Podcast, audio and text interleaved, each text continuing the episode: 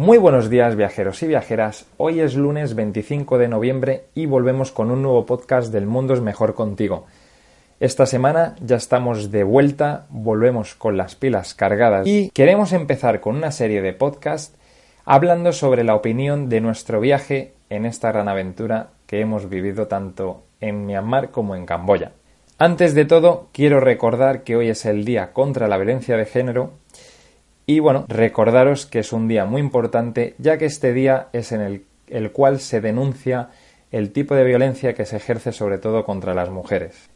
Antes de empezar, quería preguntaros si nos habéis echado de menos estos, estas dos semanas, porque nosotros os hemos echado muchísimo de menos. Y ya estaba deseando yo volver a la carga para empezar con estos podcasts, porque quería contaros nuestra experiencia en este viaje.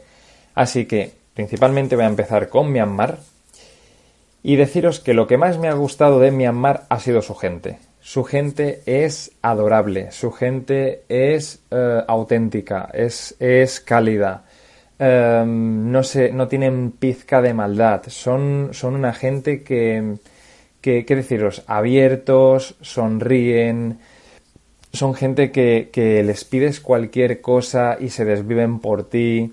Mm, sobre todo los niños, los niños son, son adorables, son, son unos amores. No, mm, supongo que visteis eh, el vídeo que hicimos eh, cuando, cuando nos metimos en el colegio cerca del lago Ille.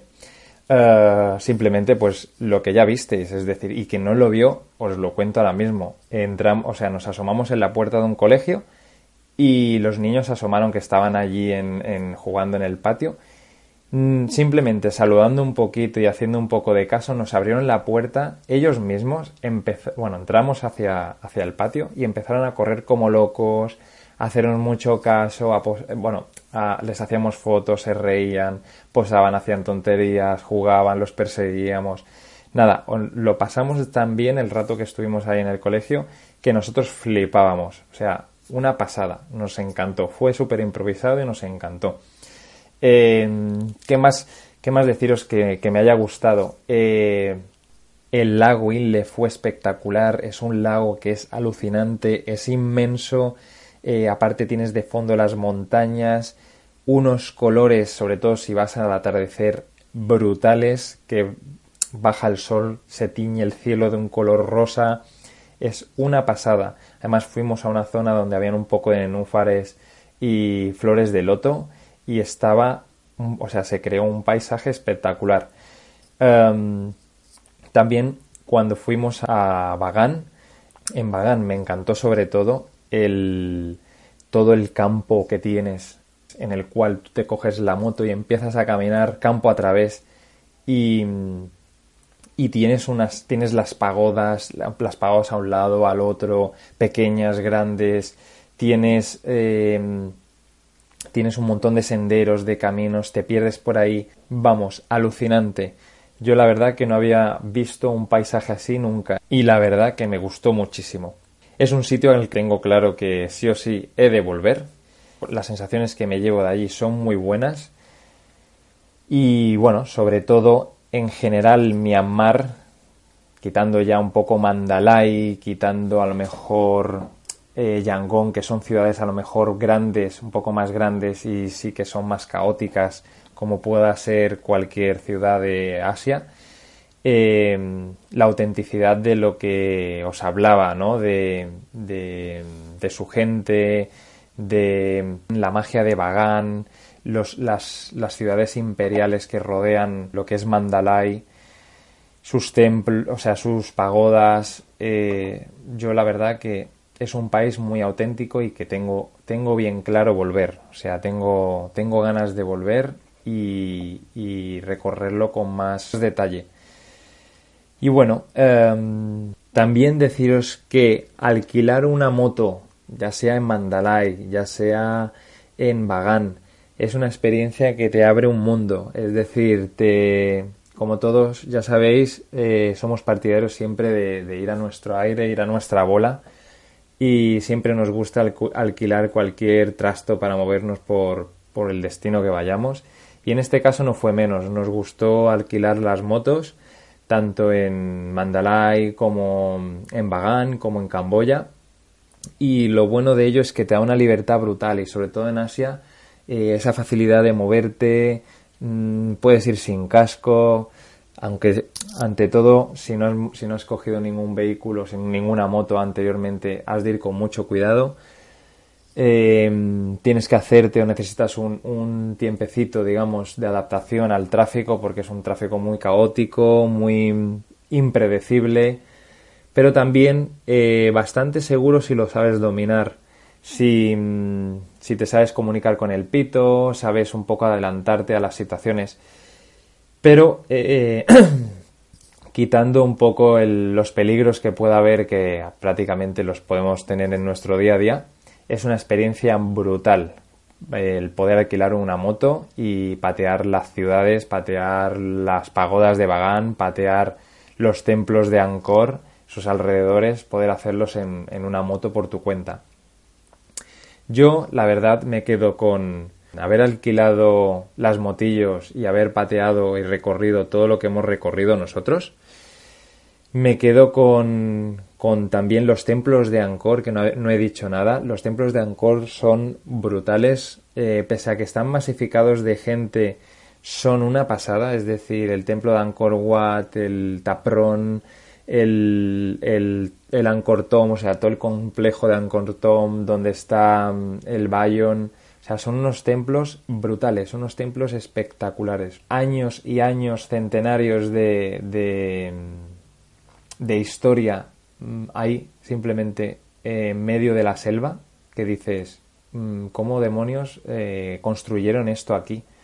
cómo, cómo ha aguantado hasta ahora. Es rollo como las, como las pirámides de Egipto, como el Machu Picchu en Perú, o sea, es, es brutal, es una cosa que dices, mm, todavía se sigue en pie y es, es un aclamo turístico brutal, es decir, hay, mm, pues a lo mejor, yo qué sé, 5.000 personas pasan al día por allí.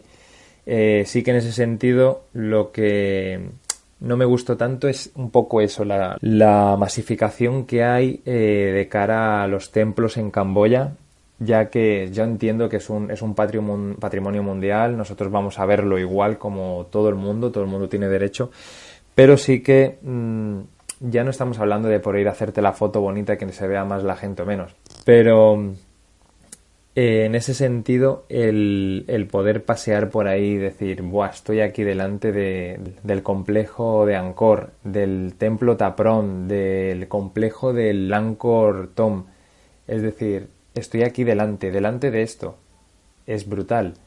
Pero claro, ver un montón de gente, japoneses, mm, sobre todo japoneses y chinos, hay a mansalva, eh, autobuses, banderines, ruido, gente gritando, entonces pierde un poco en ese sentido esa magia que del, no sé, del viajero, de decir, Buah, he llegado aquí y tal, pero claro, todo el mundo tiene derecho a estar allí y como todo no, no, pasa nada, es decir, ¿qué vas a hacer?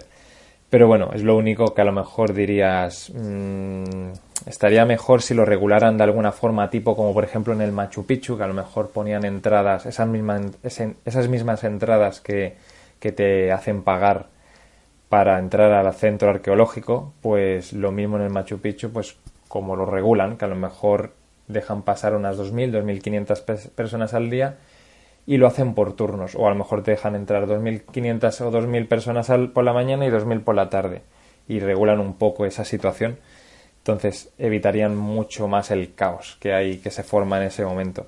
Pero bueno, aún así sigue siendo especial, sigue siendo alucinante. Los templos es lo que realmente, digamos, me llevo más de Angkor, de Camboya. Y la verdad que, que sí que volvería solo para visitar esos templos, porque hay muchísimos rincones, hay muchísimos huecos y es la verdad que muy, muy, muy, muy impresionante. Otra cosa que quiero comentaros es el dormir en autocares nocturnos para aprovechar el transporte al mismo tiempo que, duermes. La verdad que nosotros lo hicimos con la compañía Giantivis y está súper bien para moverse, tanto para moverse como para dormir, digamos, para lo que es dormir en un autocar. Eh, va genial para moverte de ciudad en ciudad y aprovechar el tiempo al máximo para no tener que, estar eh, teniendo que parar en cada ciudad para dormir y aparte ahorrarte el dinero del transporte o del, del hotel, según cómo lo mires, porque lo haces a la vez todo.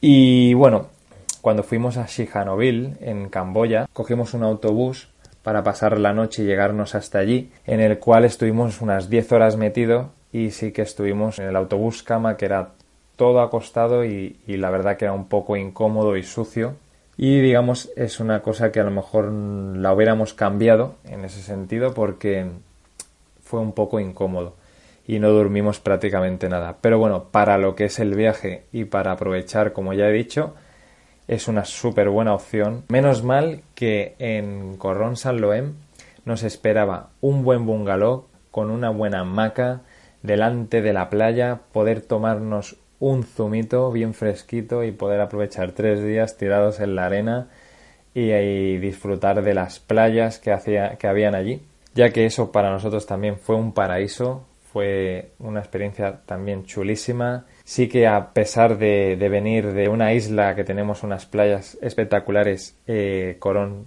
quitando la playa principal, eh, que a lo mejor cambiaba un poco más de aspecto y sí que está un poco bastante llena de plástico porque todavía no la cuidan como, como deberían cuidarlo. En ese sentido sí que Asia tiene un problema bastante grande de plástico. Es una playa que días a días se veía bien y otros días pues se veía bastante removida y bastante llena de plástico.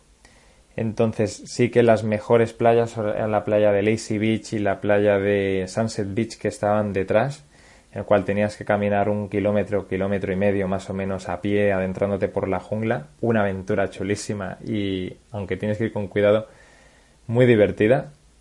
Pero llegabas a una playa que como habréis, habréis visto en los stories, muy chula, o sea, muy, muy impactante, con vegetación muy verde, con una arena así tipo eh, color vainilla, que llamaba muchísimo la atención, un color verdoso y transparente.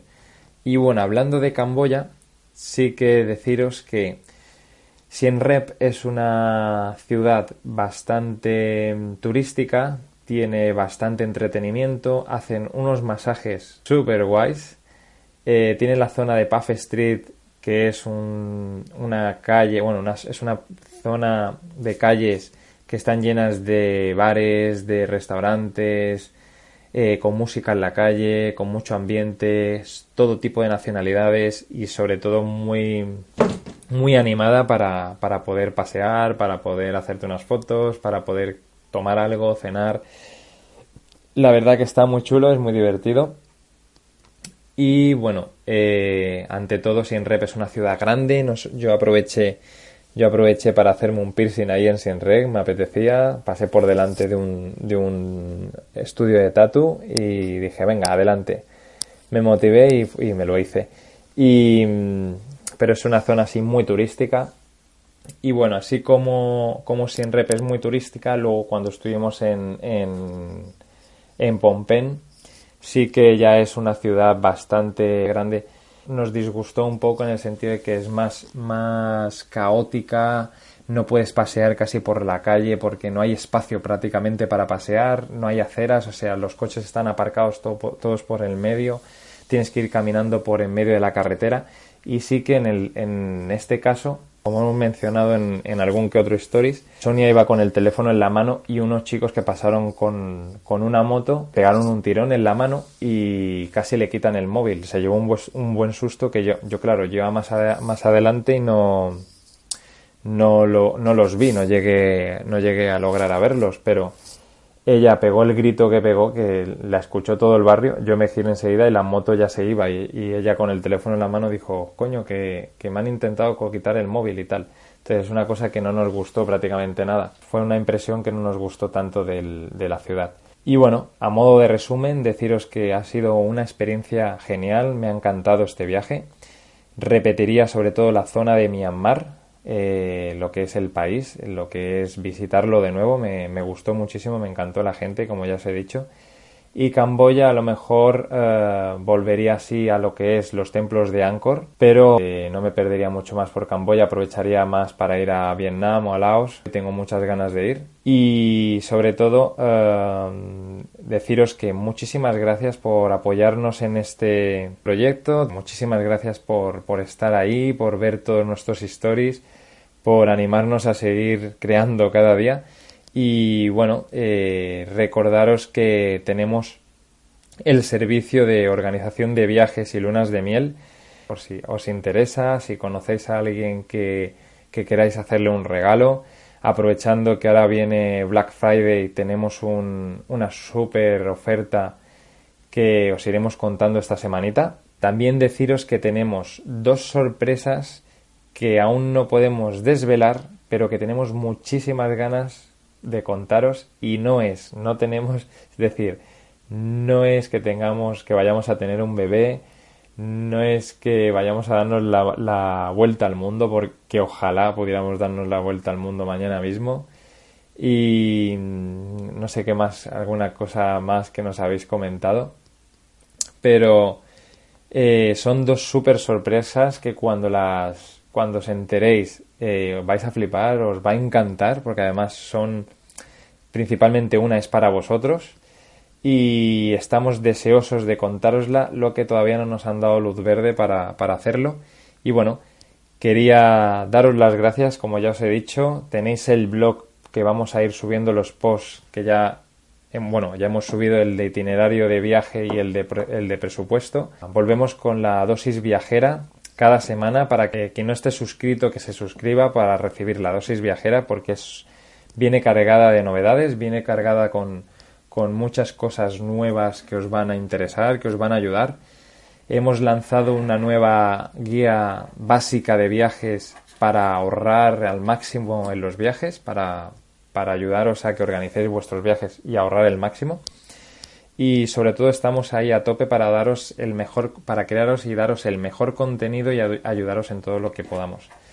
Así que con esto me despido ya hoy, os doy un beso enorme, que empecéis la semana a tope a tope y el jueves volvemos con un nuevo podcast. Así que feliz día y a por todas.